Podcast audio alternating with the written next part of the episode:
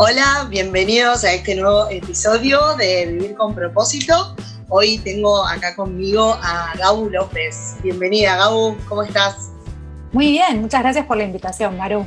No, gracias a vos por sumarte, la verdad un placer. Así que, bueno, voy eh, a presentarte un poco para, para que te conozcan del otro lado también. Eh, bueno, Gabu es, es coach, experta en marketing, comunicación, desarrollo de negocios, todo lo relacionado con el mundo digital. Desde este rol de mentora, ella acompaña a las personas para que inicien su negocio, para que lo potencien, capaz el que ya tienen, o incluso expandirlo en el mundo online. Le apasiona ayudar a las personas a descubrir su razón de ser, su porqué, a desarrollarse como líderes de su propia vida y también le encanta guiar eh, en el camino de la reinvención profesional. Esto me encantó, como para que vuelvan a, conectar con su magia, descubran ese negocio que perfecto, ¿no? Que le va a gustar ejecutar día a día y, y que además le haga ganar dinero, por supuesto. Así que lo que me gusta es que es una convencida de que todos tenemos talentos tan únicos como nosotros mismos y que nuestra misión es compartirlos. Así que que el mundo lo necesita. me encanta. Tal cual. Tal cual. Para mí el mundo necesita el talento individual de cada uno de nosotros. Y, y el mayor tema con respecto a eso es que muchos de nosotros desconocemos cuáles son nuestros talentos. Yo trabajo con un montón de gente que me dice, cuando empieza a trabajar conmigo, me dice, yo no tengo ningún talento. Y no lo puedo creer. O sea, a esta altura ya me, resulta extraño que me digan eso. Pero bueno, la realidad es que muchos estamos yo misma, ¿no? Yo hablo a veces de mi yo pasado y a mí me pasaba eso también. Y el tema es reconocerlos y hacerlos propios y, y, aprovecharlos y entregárselos al mundo. Porque en definitiva nuestra misión es esa, es reconocer nuestros talentos, nuestra magia, como le llamo yo, y entregarle todo eso al mundo y a los demás. Ponerlos al servicio al mundo. Espectacular. Está, está buenísimo. Yo creo que es verdad. A veces, eh, como que hay veces que ciertos talentos son como tan naturales o como que uno no se da cuenta que los tiene, ¿no? Y de repente dicen, pero vos no te das cuenta que sos buenísimo en esto, en esto, en esto. Yo estoy transitando un poco ese camino, así que eh, está, es, es, difícil, pero, pero está, es muy interesante.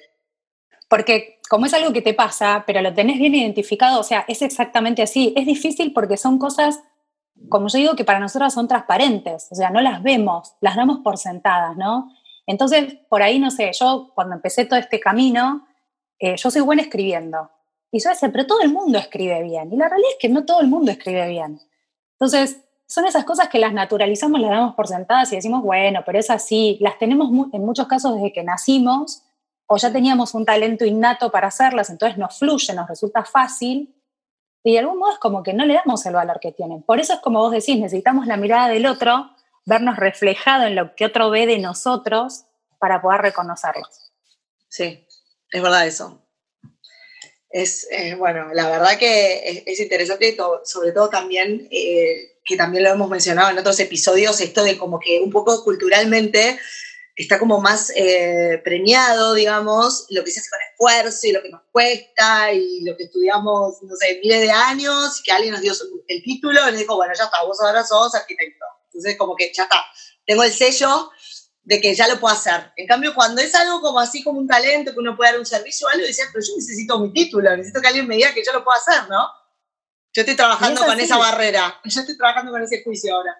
Claro, pero fíjate, Maru, mira, a ver, nosotros estamos acostumbrados a definirnos por una sola variable de nuestra magia, ¿no? Entonces, por ejemplo, si en mi caso, yo estudié publicidad, ¿no? Mi carrera universitaria es publicidad. Pero yo después, publicidad en sí no fue donde trabajé. Trabajé en marketing, trabajé en desarrollo de negocios, trabajé en el mundo digital. Eh, soy hija, soy hermana, soy tía. Tengo un montón de cosas que conforman la oferta que yo soy. No solamente ser licenciada en publicidad. Hablar de eso es hablar de una parte muy chiquitita de mí. Y sin embargo, cuando yo empiezo a trabajar con muchas personas y les pregunto, bueno, y contame un poco, ¿qué es lo que vos tenés para ofrecer? Me dicen, bueno, yo soy abogado, soy ingeniero, soy coach, soy profesor, como si eso fuera todo lo que nos define. Y en verdad lo que define nuestra oferta es un montón de cosas que van más allá de la profesión o del título que tenés o de los títulos que tenés o de todo eso que aprendiste académicamente, que es solo una partecita tuya.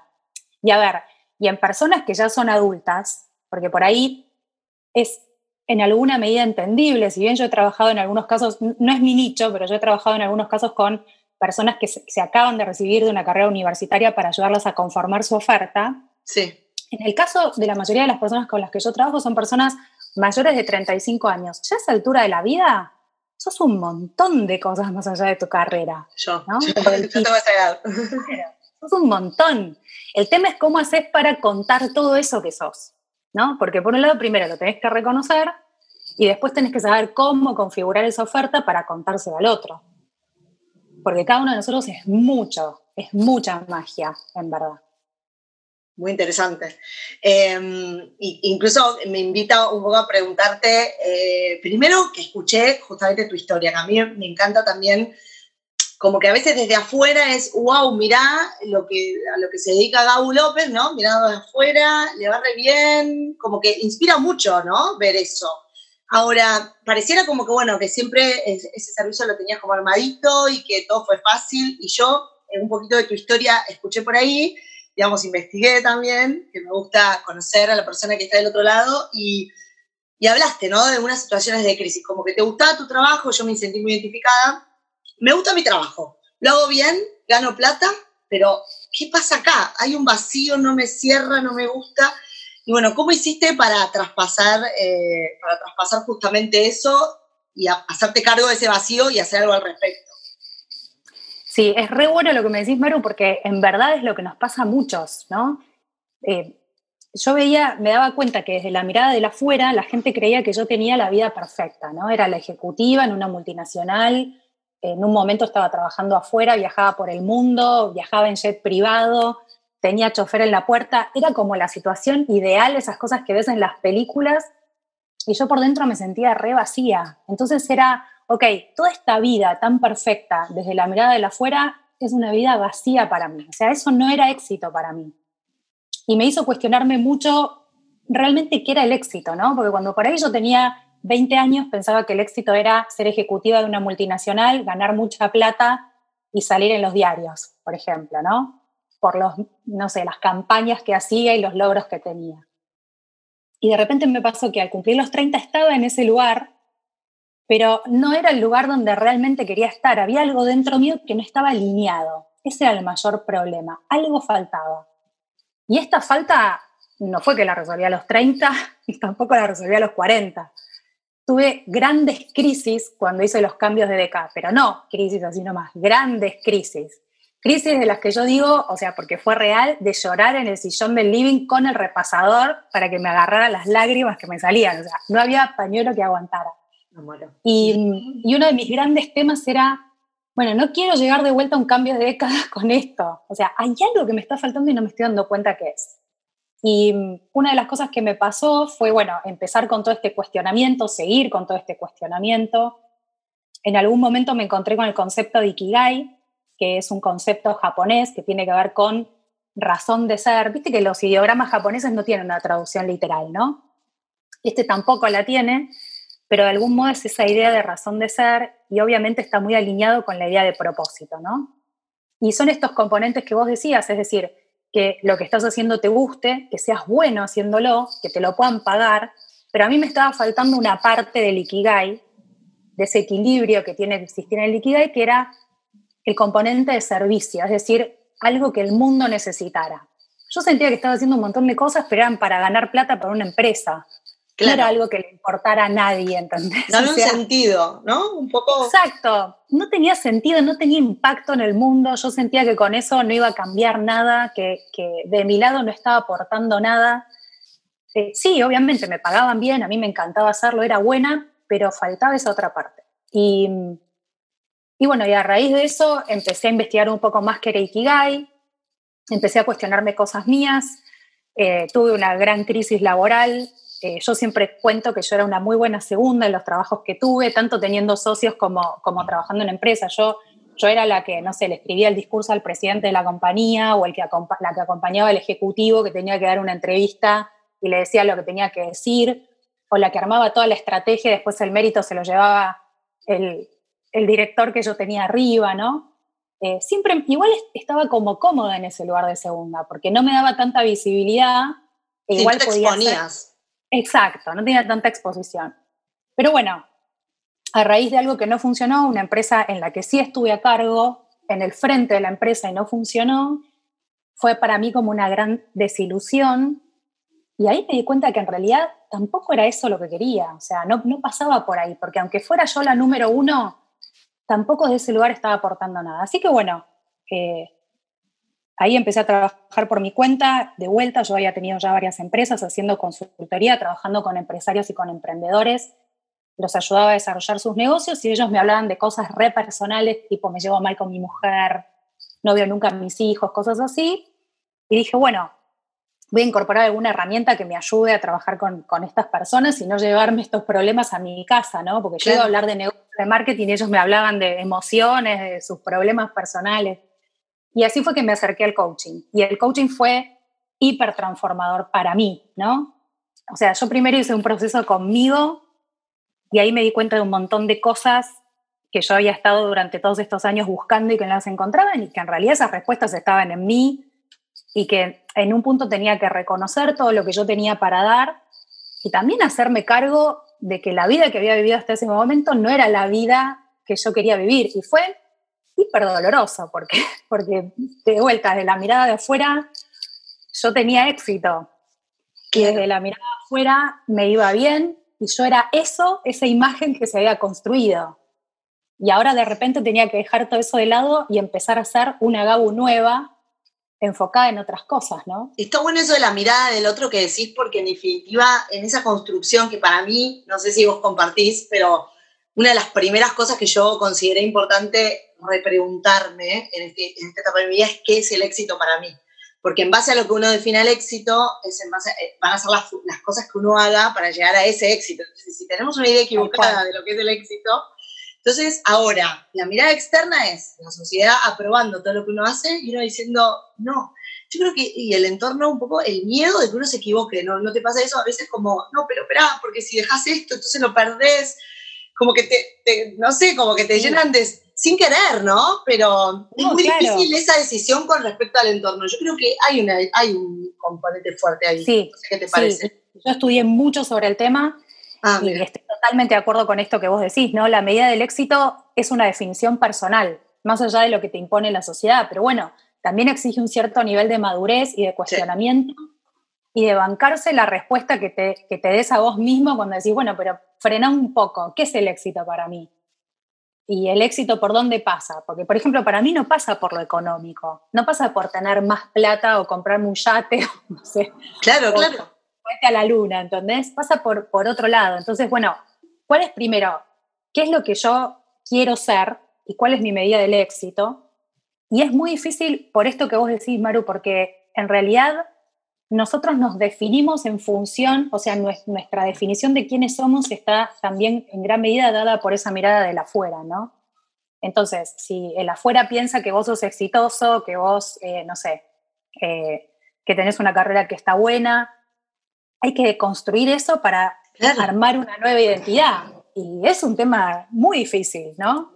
Em, pero bueno, gran parte de esto pasa por asumir que es difícil y entender ah, que es así. Y darnos permiso para, para que sea de esa manera. Yo, por ejemplo, cuestionamientos que tenía era, pero ¿cómo? Yo voy a dejar de ser todo esto que era la ejecutiva de la multinacional, la empresaria exitosa para ser coach pero no por desmerecer el coaching, sino por empezar algo de cero. De cero. A los casi 50 años. O sea, para mí era como decir, pero ¿cómo? Eh, y era todo un cuestionamiento muy difícil. Ahora, pensándolo desde, obvio, desde la mirada del hoy, eh, digo, bueno, qué suerte que tomé esa decisión, pero en el momento son decisiones muy difíciles. Y no solamente, es como decís, no solamente para mí, sino también en función de la influencia del entorno, ¿no? Porque incluso la gente que te quiere te recomienda cosas que por ahí no son las cosas que vos realmente decías. Pero bueno, ellos desde su mirada lo ven de esa manera y es lo que les parece mejor, ¿no? Un poco es el clic, yo creo, de, buscar respuestas adentro, ¿no? Como ya está, como dejar de buscarlas afuera, que es difícil. Pero como que eso es lo que, lo que, lo que te quería decir es eh, justamente esto de estas generaciones, que yo creo que me incluyo, no sé cómo serán las que vienen, es como a veces eh, pienso en esto de tachar los deber ser, ¿no? Como que, bueno, ya está, termino el colegio, hago la carrera, bueno, ya hice todo, todo, todo lo que la sociedad me pide y ahora bueno, ahora ya quiero saber algo para mí, lo que yo siento, conectar con lo mío, porque creo que no nos enseñan eso hoy por hoy en la educación tradicional. Eh, y ahí te quería preguntar a vos, desde tu experiencia y tu camino, a una persona que se está reinventando profesionalmente a, estas, a las edades que estamos hablando, ¿no? Ya con un camino recorrido. O sea, si vos puedes decir como los, no sé, esos pasos primeros, eh, como esos tips iniciales para, lanzarse. O sea, ¿cuáles serían para vos? Sí, yo creo que em, una de las cosas fundamentales es pedir ayuda. O sea, buscar soporte, alguien que te acompañe en ese proceso. ¿Por qué? Porque somos, todos somos expertos en volver a nuestra vieja coherencia. Entonces, pensemos que, a ver, en mi caso, yo fui durante 47 años de determinada manera. Si yo no hubiera tenido apoyo con mis mentores, con las personas que me acompañaron en ese proceso, me hubiera resultado muy difícil sostener. Por todo esto que te cuento, ¿no? Porque también el entorno te tracciona a seguir siendo lo que fuiste siempre. Sí. Eh, y obviamente tu cabeza también te plantea eso, ¿no? Y en realidad los humanos mm, tomamos el cambio con dolor. O sea, necesitamos entender eso, el cambio es doloroso. Entonces, cuando vos trabajas con alguien que te acompaña, es mucho más fácil hacer ese, ese proceso. El segundo punto es, siempre el punto de partida es analizar tu mentalidad, entender lo que estás pensando, cómo te estás sintiendo con respecto a las cosas y alinearte en relación con eso. Es decir, no combatir como sos ni, la estructura que tenés, sino saber cuáles son esas estructuras y trabajar acompañándolas. Por ejemplo, yo siempre cuento esto, ¿no? Yo tengo un programa llamado Monetiza tu magia y trabajamos todas estas cosas.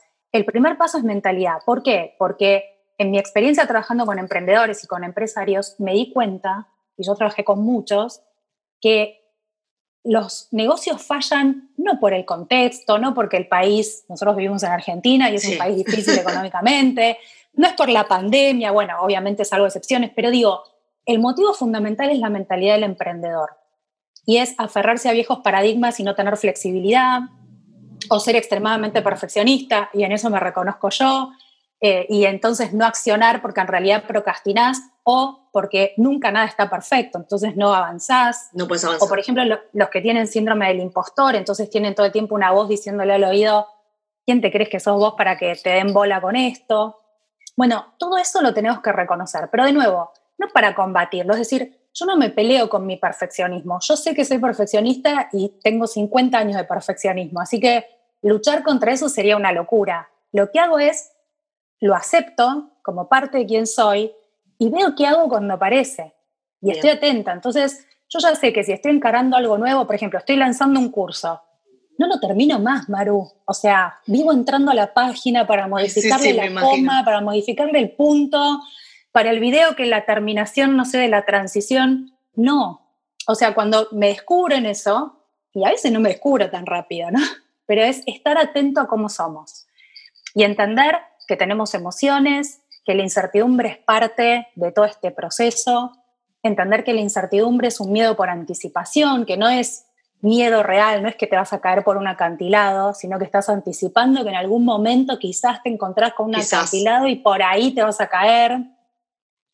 Entonces todo eso te ayuda mucho en el negocio. Si vos no arrancás un negocio con la mentalidad correcta, es muy difícil que puedas avanzar. O sea que mentalidad es el primer paso. El segundo paso para mí es entender cuál es tu magia, en qué sos bueno de verdad, esto que hablábamos antes, ¿no? Y es agarrar, hacer un inventario de toda tu magia, no solamente de tengo este título y soy bueno escribiendo y alguna cosita más, sino es entender de verdad quién sos. Si vos no entendés cuál es tu oferta, no le puedes ofrecer nada a nadie. Siempre le vas a ofrecer un fragmento y, y la vas a pifiar. Porque, a ver, si yo, yo, por ejemplo, parte de lo que descubrí de mí, y en realidad era re evidente, pero no me daba cuenta, es que yo soy estratega, ¿no? Eh, las empresas a mí me contrataban porque yo soy muy buena diseñando estrategias de marketing y de negocios. Pero yo no me daba cuenta de eso, no era algo tan obvio para mí. Yo nunca fui a una entrevista de trabajo donde haya dicho, yo soy buenísima como estratega. Y de hecho, ahora lo digo fácil, pero al principio me costaba. Para mí una estratega es un recapo, entonces yo decía, ay, ¿cómo voy a decir yo que soy estratega? Entonces es identificar bien quién sos, porque eso vos para acompañar a otra persona tenés que darle la seguridad de que vos la podés acompañar en eso. Es como, yo siempre hago esta, esta analogía, ¿no? Cuando yo acompaño a una persona que está en un proceso de transformación, es como que yo le doy la mano y estoy del otro lado y la ayudo a cruzar, pero para eso tengo que tener la suficiente confianza para que el otro sepa que le voy a dar la mano y lo voy a ayudar a cruzar, ¿no? Entonces, para eso yo soy la primera que se lo tiene que creer. Si yo no me lo creo, ¿cómo acompaño al otro? ¿no? Entonces, mentalidad es el primer paso, eh, el segundo paso es magia, el tercer paso es entender cuál es tu nicho, ¿no? Si vas a desarrollar un negocio, si vas a empezar un proceso de transformación, tenés que saber a quién le vas a hablar.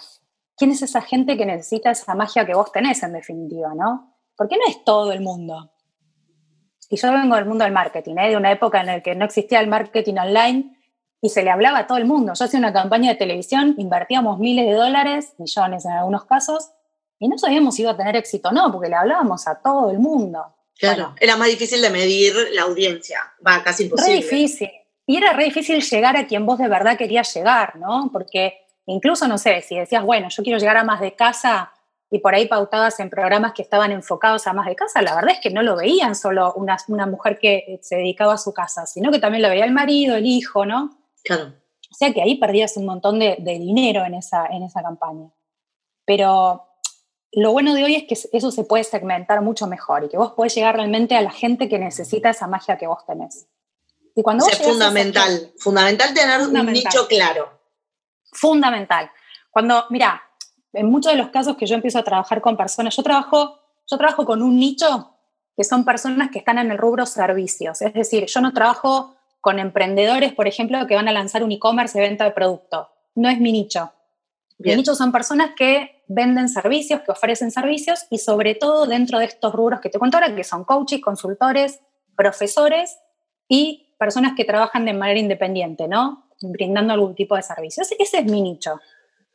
Eh, ¿Y qué pasa? No, yo lo que hago es apunto mi comunicación a ellos porque en realidad yo sé que eso es el grupo de gente a la que mejor puedo acompañar.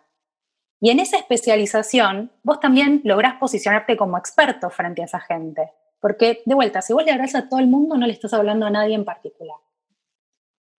Y después hay otro paso más que para mí es fundamental, y te voy a decir cuatro en vez de decirte, en vez de decirte tres, que es crear tu mensaje. Y ese mensaje tiene que estar bien enfocado en relación a cuál es tu propósito, ¿no? Cuál es tu propósito y quién es ese nicho al que vos le vas a entregar esa magia que tenés. Y acá entra el componente de propósito, que sé que es un tema que a vos te encanta también. Sí. Y para mí es fundamental. Yo creo que cuando la comunicación no tiene propósito, no tiene alma. Es una comunicación vacía. Y es el gran error de mucha gente que comunica mucho y no tiene resultados. O sea, la comunicación tiene que estar basada en el propósito y tiene que estar 100% conectada con ese cliente ideal tuyo, esa persona que es parte de ese nicho con el que vos te comunicas. Cuando todo esto cierra, todo este proceso funciona.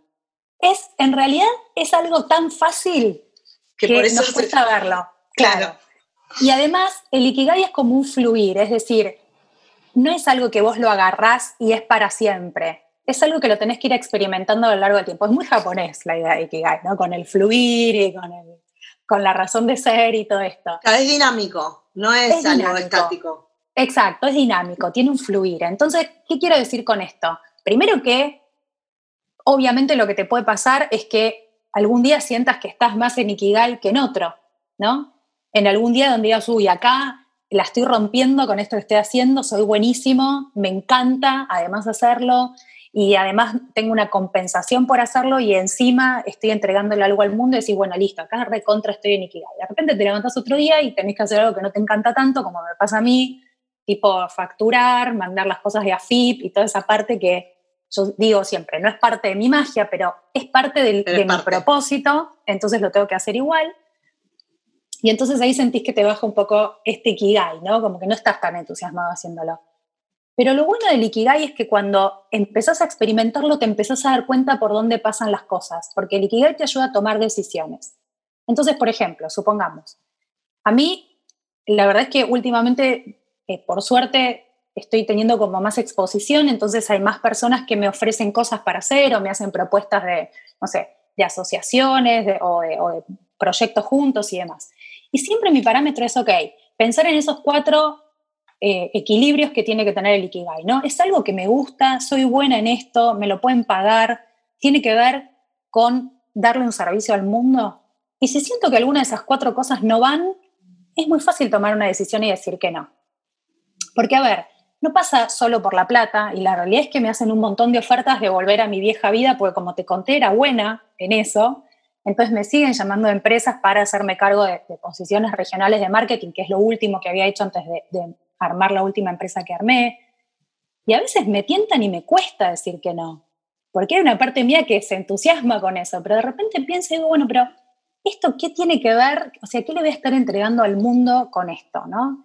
Y siento que no va a tener un impacto. Entonces sé que voy a volver a ese lugar vacío donde tenía un montón de cosas, pero en un punto sentía que no tenía nada. Eh, de vuelta, es una construcción cotidiana. Del mismo modo que te digo que es un fluir, es algo en lo que tenés que estar prestando atención todos los días. Todo el tiempo, a mí no me salió, sí, a mí no me salió de un día para otro, ¿eh? O sea, yo estuve años hasta que logré agarrarle la práctica. Es como, no sé, si practicas un deporte, si, no sé, esquiar, por ejemplo. Yo empecé a esquiar de grande y la verdad que al principio era un mamarracho directamente. Yo digo, la gente que me veía lo que habrá pensado viéndome de afuera, ¿no? Pero bueno, es como todo es la práctica, ¿no? Es practicar, es volver a intentar, acordarte de esto, volver a probar. Y después llega un momento que todo esto se hace como mucho más dinámico y mucho más fluido. Eh, me quedo con el fluir. Yo creo que eso de que cuando fluye, de repente algo fluye y va, como que va, va, te va dando las señales que puede ir por ahí una cosa. Tal cual, porque a ver, si trabajas conmigo, nosotros trabajamos mucho esta parte de propósito, ikigai y demás, pero la realidad es que es como todo, vos te puedes ir con un mapa de tu ikigai a tu casa y si después eso lo guardas en un cajón, no te va a servir para nada. O sea, de alguna manera tenés que ponerlo en práctica todos los días y al principio no lo vas a poner en práctica todos los días, porque de nuevo, tu vieja coherencia te va a volver a traccionar. Somos así. Es así. Ahora, yo digo, muchas veces a la hora, de, muchas personas fantaseamos, yo me incluyo, con vivir eh, de, de, una pasión, ¿no? Esto me apasiona, quiero vivir de esto, y creo que uno de los grandes impedimentos para patear el tablero y decir, bueno, me animo, es el tema económico. Entonces yo te quería preguntar, eh, ¿Vos cómo recomendás encarar, digamos, esto de decir, bueno, me largo, ¿no? Ya tengo identificado lo que quiero hacer. Eh, dar los primeros pasos capaz en paralelo con un trabajo, eh, no sé, ¿cómo podemos avanzar? ¿Cómo podemos superar ese miedo y armar un plan lo más realista a nivel económico? Porque eso también es importante. Es una muy buena pregunta. Y muchas de las personas con las que yo trabajo es un gran miedo que tienen de trabajar conmigo, que al principio me dicen, uy, yo pensé que vos me, ibas a decir que tirara todo por la borda y que arrancara así de cero. Bueno, no. Yo siempre hago una gran distinción entre pasión y propósito, en primer lugar, ¿no? La pasión es como un fuego, como algo que, que genera una ignición, una propulsión algo que te da un motivo para arrancar, pero no necesariamente es algo que se sostiene a lo largo del tiempo. Pensemos en una pasión romántica. Te enganchas con alguien y morís, y de repente pasaron seis, siete meses y no morís tanto, ¿no? Se empieza como a diluir y eso se transforma en amor. Bueno, en el caso de pasión y propósito es un poco parecido. Vos puedes sentir esa llamarada, ese fuego inicial, que la verdad es que te va a dar una atracción enorme al principio, pero si no descubrís tu propósito detrás de ese impulso, no vas a poder sostener a lo largo del tiempo. Lo mm. que te permite sostener es el propósito, es saber cuál es tu razón de ser, cuál es tu por qué, por qué estás haciendo lo que haces y cómo le puedes entregar eso al otro y que tenga un sentido para vos, ¿no? Esa, digamos, es como una primera parte. Ahora, mi recomendación siempre es, yo soy una empresaria, aparte de ser coach y de, ser emprendedora y demás, soy empresaria. Y como empresaria yo siempre recomiendo riesgos calculados, es decir, tratar de ir haciendo un proceso ordenado, una transición ordenada desde tu vida actual a esa vida que querés iniciar. Ejemplo, si estás en una empresa, es ir, mantener tu trabajo en la empresa mientras vas desarrollando en paralelo tu otra actividad. Por supuesto que al principio cuesta un montón y va a ser menos lo que vas a hacer de tu nueva pasión o tu nuevo propósito y más de lo que vas a hacer en tu trabajo habitual. Pero bueno, la idea es que lo vayas programando para que a lo largo del tiempo puedas ir eh, soltando lo anterior e iniciando tu nueva vida. Yo siempre recomiendo mínimamente tener un colchón de entre 6 y 12 meses. Ahora te diría que con la pandemia por ahí incluso un poco más, como para tener un poco más de, proyección. E ir organizando cómo va a ser tu futuro, ¿no? Eh, Un colchón, digamos, de, de 6 a 12 sueldos. De 6 a 12 sueldos, claro, que no necesariamente tienen que ser los mismos sueldos que estás cobrando hoy, ¿no? No, lo que necesitas para vivir, ¿no? Exacto, en esa proyección que trabajamos, eh, Monetiza tu magia, como yo te conté, tiene esos pasos y después tiene una parte que es monetización donde analizamos específicamente esto, es decir, cuáles querés que sean tus ingresos, cuáles son tus ingresos mínimos, cuál es tu ingreso ideal. Porque, a ver, cuando vos estás empezando una nueva vida, si vas a enfrentar un periodo en el cual vas a hacer una transición, posiblemente, en realidad mi recomendación es que estés dispuesto a quizás achicar un poco tus ingresos o ese, ese sueldo, digamos, que vas a tener por mes, eh, a algo que sea lo mínimo que vos necesitas para vivir y para seguir manteniendo tu estilo de vida, ¿no? Sin tener grandes lujos quizás. Pero bueno, dentro de ese proceso lo que hacemos es planificar cómo vas a ir creciendo, cómo vas a ir incorporando, por ejemplo, nuevos clientes o lo que sea que sea el desarrollo de tu negocio a lo largo del tiempo como para que puedas hacer la transición. Definitivamente hay que programarlo y hay que proyectarlo. No es que se hace así a lo loco, dejo todo y arranco una nueva vida. No, o sea, todos nosotros somos ya personas adultas y tenemos obligaciones, no sé, el colegio de los chicos, las expensas, eh, la vida cotidiana, el supermercado. Bueno, eso también lo tenemos que planificar. Aparte terminamos como tal vez tomando esas decisiones, yo un poco la tomé en un momento donde no tenía tantos, tantas responsabilidades y lo que pasa un poco, ¿no? Es... Eh, como el esforzar un proyecto que necesita tiempo. En definitiva es tan frustrante que capaz lo terminás como matando, al proyecto lo terminás como matando cuando tenía posibilidades, pero como que le pediste más de lo que te podía dar, ¿no? Como que es tan frustrante que, bueno, después te puedes costar levantarte y volver a intentarlo. Como que siento que... Es, es, así, Maru, porque en realidad lo que nos pasa es, lo, que, lo peor que nos puede pasar es tomar decisiones de un lugar de desesperación. ¿No? Y cuando vos estás iniciando un negocio nuevo, tenés que tomar un montón de decisiones. Ahora, si vos estás con la soga al cuello, con un montón de deudas y cosas que tenés que pagar y te das cuenta que eso no funciona, a ver, lo lógico que va a ser que vuelvas a lo anterior. Por eso te digo que hay que planificarlo, ¿no? Del mismo modo que no, no te lanzarías a correr una maratón sin haber entrenado nunca en tu vida, esto es lo mismo, te tenés que ir preparando para que puedas sostener a lo largo del tiempo, claro. Excelente. Bueno, y ahí viene la parte de cómo, ok, ya tengo todo, tengo mi propósito, lo doy para adelante, me animé, todo muy planificado, pero cómo, cómo hacer un plan. Obviamente, Monetiza tu Magia es un programa que vos tenés que es súper atractivo eh, y que obviamente invitamos a todos a que, a que lo conozcan. Pero bueno, vos sos muy buena para dar estos tips iniciales de, bueno, y ahora, ¿qué tips nos das para empezar como a monetizar la magia, no? O sea, algunos tips. yo siempre digo, ir de menos a más. Para mí eso es clave, ¿no? Porque también otra de las cosas que nos pasan es que a veces el entusiasmo nos desborda y en ese desborde es cuando tenemos problemas. Mismo ejemplo de la maratón, el que empieza a entrenar para una maratón, yo entrené para una maratón hace unos años, cuando arrancás, en algún momento te entusiasmaste, te desbordaste, fue lo que me pasó a mí con mi primera etapa de entrenamiento, salí a hacer una carrera corta, me doblé un tobillo y me perdí la maratón, porque estaba lesionada para el momento de arrancar. Bueno, el planteo de esto es ir de menos a más y ponerse objetivos cortos. Yo soy fan de ponerse objetivos, de revisar esos objetivos con una cierta frecuencia. Yo todo esto lo cuento muy en detalle porque para mí hay un proceso que hay que seguir.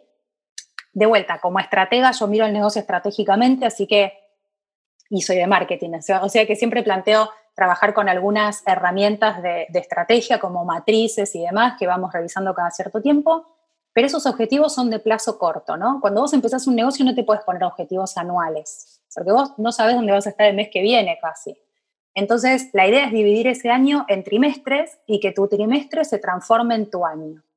Entonces vos decís, bueno, ok, mi primer trimestre corresponde a los trimestres del año, ¿no? Es enero, febrero, marzo. Bien, ese va a ser mi primer trimestre. ¿Cuáles son mis objetivos comerciales? Bueno, nosotros trabajamos en eso también en el programa, pero para que te des una idea, se llama una calendarización de ingresos, donde vos estableces qué programas, qué, cuáles de tus métodos y demás tenés que ir poniendo en cada uno de tus meses, que a esa altura ya los tenés definidos, entonces todas tus ofertas y cuántos ingresos necesitas generar por cada una de tus ofertas. Entonces lo que vas haciendo es vas armando una proyección y decís, bueno, yo necesito tener ingresos por tanto en este primer trimestre. Ok, necesito hacer esto, esto, esto y esto.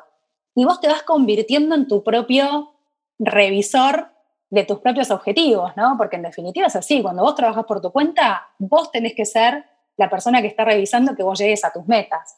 Lo bueno de esto es que como tus metas son de tres meses, tus objetivos son de corto plazo. Entonces te vas poniendo objetivos que son en algunos casos semanales, en otros mensuales y en otros trimestrales. Y cuando vos esas metas largas las acortás, tu cerebro se las banca más, por decirlo de alguna manera. Claro, sí, totalmente. Más posibles. Entonces, eh, te ayuda a que, las, a que las logres. Yo también creo, y, lo he comprobado con toda la gente con la que trabajo, que cuando vos estableces objetivos es como decirle a tu cerebro, si están bien armados, ¿no? Que yo trabajo mucho en esa parte. Porque no es solamente decir, ay, si tengo tal objetivo, sino es, hay todo un proceso para armar objetivos que sean eficientes y efectivos, pero si esos objetivos están bien armados, es como darle un comando a tu mente de enfocar en algo y lograrlo. Y es increíble, pero se te ocurren las ideas en los momentos más insólitos, ¿no? Un clásico es mientras te estás bañando, que ni siquiera estás pensando en eso y te surge una idea de la nada que ni se te había ocurrido. Pero bueno, lo bueno de esto es que eh, usamos nuestra mente a nuestro favor. La mente en realidad tiene una función que es resolver problemas. ¿Para qué sirve la mente para resolver problemas? Viste que resuelve problemas todo el tiempo, o sea, incluso si no tenés problemas, va a agarrar problemas de otros y los va a resolver también le pasa mucho a la gente que por ahí está como, tiene más tiempo o no trabaja o, y está pensando en los problemas de los demás, ¿no? La función de la mente es resolver problemas. Si vos le das problemas para resolver, está feliz y va a ser re eficiente resolviendo tus problemas. Así que eso es clave también. Entonces, volviendo a esto que decíamos, para cómo haces vos una vez que ya tenés todo esto definido para arrancar. Punto número uno es setear objetivos de corto plazo, ¿no? Con proyección de largo plazo, porque por supuesto vos podés decir, yo quiero ganar tanto en el año. Pero no te pongas una meta de un año, ponete objetivos que sean más cortos y que tu mente considere que son realizables, ¿no? Ejemplo, si yo quiero bajar 20 kilos, no me puedo poner un objetivo de decir, voy a bajar 20 kilos a la semana que viene. no, claro, imposible. hello, o sea, no Abandonás. Abandonás. pero la mente lo suelta. O sea, sí sabe que no es realizable. Nunca me pasó, no sucederá, excepto, no sé, que me corte una pierna, de las dos piernas, no sé, pero no va a pasar. Entonces, la mente suelta lo que no puede concretar, porque si no se mete en un loop de, no resolución y prefiere enfocar en otras cosas. Entonces son objetivos de corto plazo que sean realizables y tener sistemas. Es decir, nosotros por esencia no somos ordenados en las cosas que hacemos. O sea, las personas ordenadas son personas que tienen sistemas para hacer las cosas. Lo bueno es que esos sistemas no son complejos, tienen que ser sistemas de fácil realización para que los podamos adoptar y los sigamos, ¿no? Pero una vez que tenés todo esto armado y te pones objetivos realistas y demás, es ir creciendo vos con esos objetivos. Entonces, yo siempre arranco con tres clientes. Si trabajo con alguien que nunca tuvo clientes, son tres clientes para empezar, ¿no? Y es una buena meta para tener. Tres clientes en tus primeros tres meses. Tres clientes que sostengas, ¿no? No un cliente golondrina que vino y se fue. Y después, a partir de eso, es seguir con esos objetivos, ir creciendo, ir desafiándote a vos mismo, y seguir esos sistemas que vas creando. Eso es fundamental. En todo negocio, ¿eh? no solamente en un negocio que estás haciendo con propósito, sino en cualquier negocio que, que emprendas. Perfecto, está, está, buenísimo. Es como que ya tenés como un objetivo a corto plazo, entonces es como que, bueno, vas a lo que sea realizable. Entonces cuando lo conseguís, te decís, bueno, pude y ahora quiero, voy por más y de a poco. Y de nuevo, esta idea me parece de no forzar eh, de no forzarlo, porque si no uno termina diciendo, bueno, yo no sirvo para esto, en donde me metí, y en realidad te pusiste objetivos completamente difíciles de alcanzar, ¿no? Totalmente, ese es uno de los mayores temas, Maru, como vos decís, o sea, es, nos ponemos objetivos que son muy complejos o que están muy lejos en el tiempo. Un poco la ansiedad, yo creo que nos juega, es mi peor enemiga, el perfeccionismo y la ansiedad, serían como el combo mortal. Sí, y a veces también nos pasa que por ahí no sabemos cuándo arrancamos, ¿no? Entonces, yo a veces trabajo con personas que se ponen objetivos enormes, pero porque no tienen idea todavía de, cómo es la realidad. Entonces, por eso digo que también es importante pedir ayuda. Si tenés no sé, si, si ya hiciste todo este camino y tenés, no sé, algún familiar que está en el mundo de los negocios y te puede dar una mano para ayudarte a analizar eso, a veces nos cuesta un montón pedir ayuda, ¿no? Pero lo cierto es que muchas cosas no las estamos viendo porque en realidad las desconocemos. Entonces las dejamos afuera y nos pensamos que son así. Resulta que después en la práctica son mundos totalmente distintos y nos decepcionamos y soltamos, como vos decís.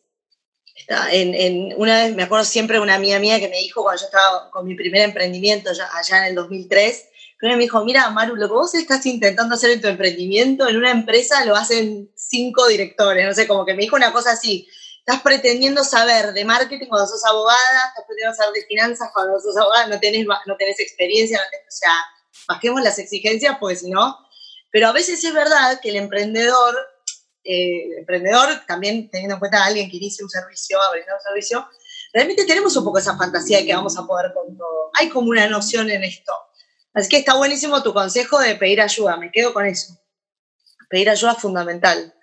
Eh, así que bueno, yo lo, que te quiero preguntar, que es una nueva sección que incorporé, es que nos recomiendes una persona que te inspira. Si tiene una cuenta de Instagram, como que podamos ir a, conocerlo por, ese medio, y también un libro que, que tengas para recomendar.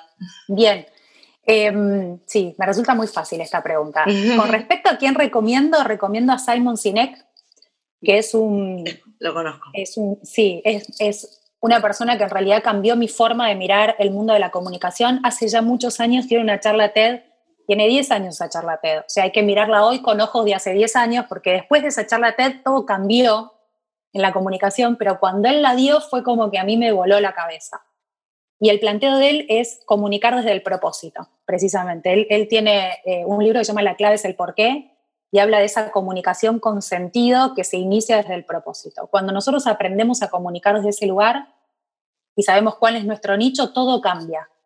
Y es uno de los, uno de los pilares fundamentales para la construcción de la marca personal. Yo que trabajo mucho con eso, con las personas con las que trabajo en el desarrollo de su marca personal, digamos que esta charla de CINEC es como eh, el eje de un montón de información que pasa por la marca personal, ¿no? Para posicionarse, para para cautivar al otro con la comunicación y para comunicar desde lo emocional, ¿no? que me parece fundamental en la comunicación de hoy.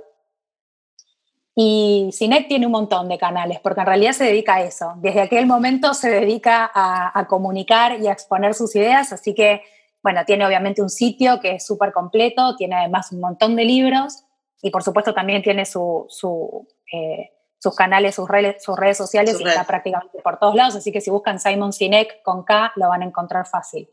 Y con respecto a un libro, a mí me gusta mucho, pero mucho Ken Robinson, que es un, es un inglés que es experto en el área de educación, y él habla de un concepto, o sea, yo vine con esta idea de la magia en su momento cuando me di cuenta que en realidad todos nosotros somos mucho más que lo que somos académicamente o la formación que tengamos y demás, y que somos todo ese cúmulo de habilidades que fuimos desarrollando a lo largo de la vida, más lo que tenemos innato, más incluso todas nuestras, nuestras partes vulnerables, ¿no? También son parte de quienes somos. Cuando nosotros abrazamos todo eso, eso es cuando se expresa nuestra magia. Y, y Ken Robinson tiene un libro que se llama El Elemento, que apunta a esto mismo, pero dicho de otra manera, ¿no? Y es cuando yo lo leí dije, me sentía en casa, ¿no? Como que había alguien que había expresado re bien un montón de ideas que yo tenía y que no sabía muy bien cómo contar, que eran más intuitivas que, racionales.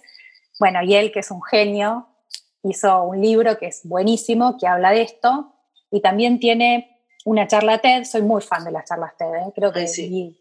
Había una época que veía una por día y era como, sí, como una especie de de maratón de, TED que me daba todos los días. Para mí son como un shock de un shock de motivación. Yo cuando estoy medio desmotivada me pongo una charla TED.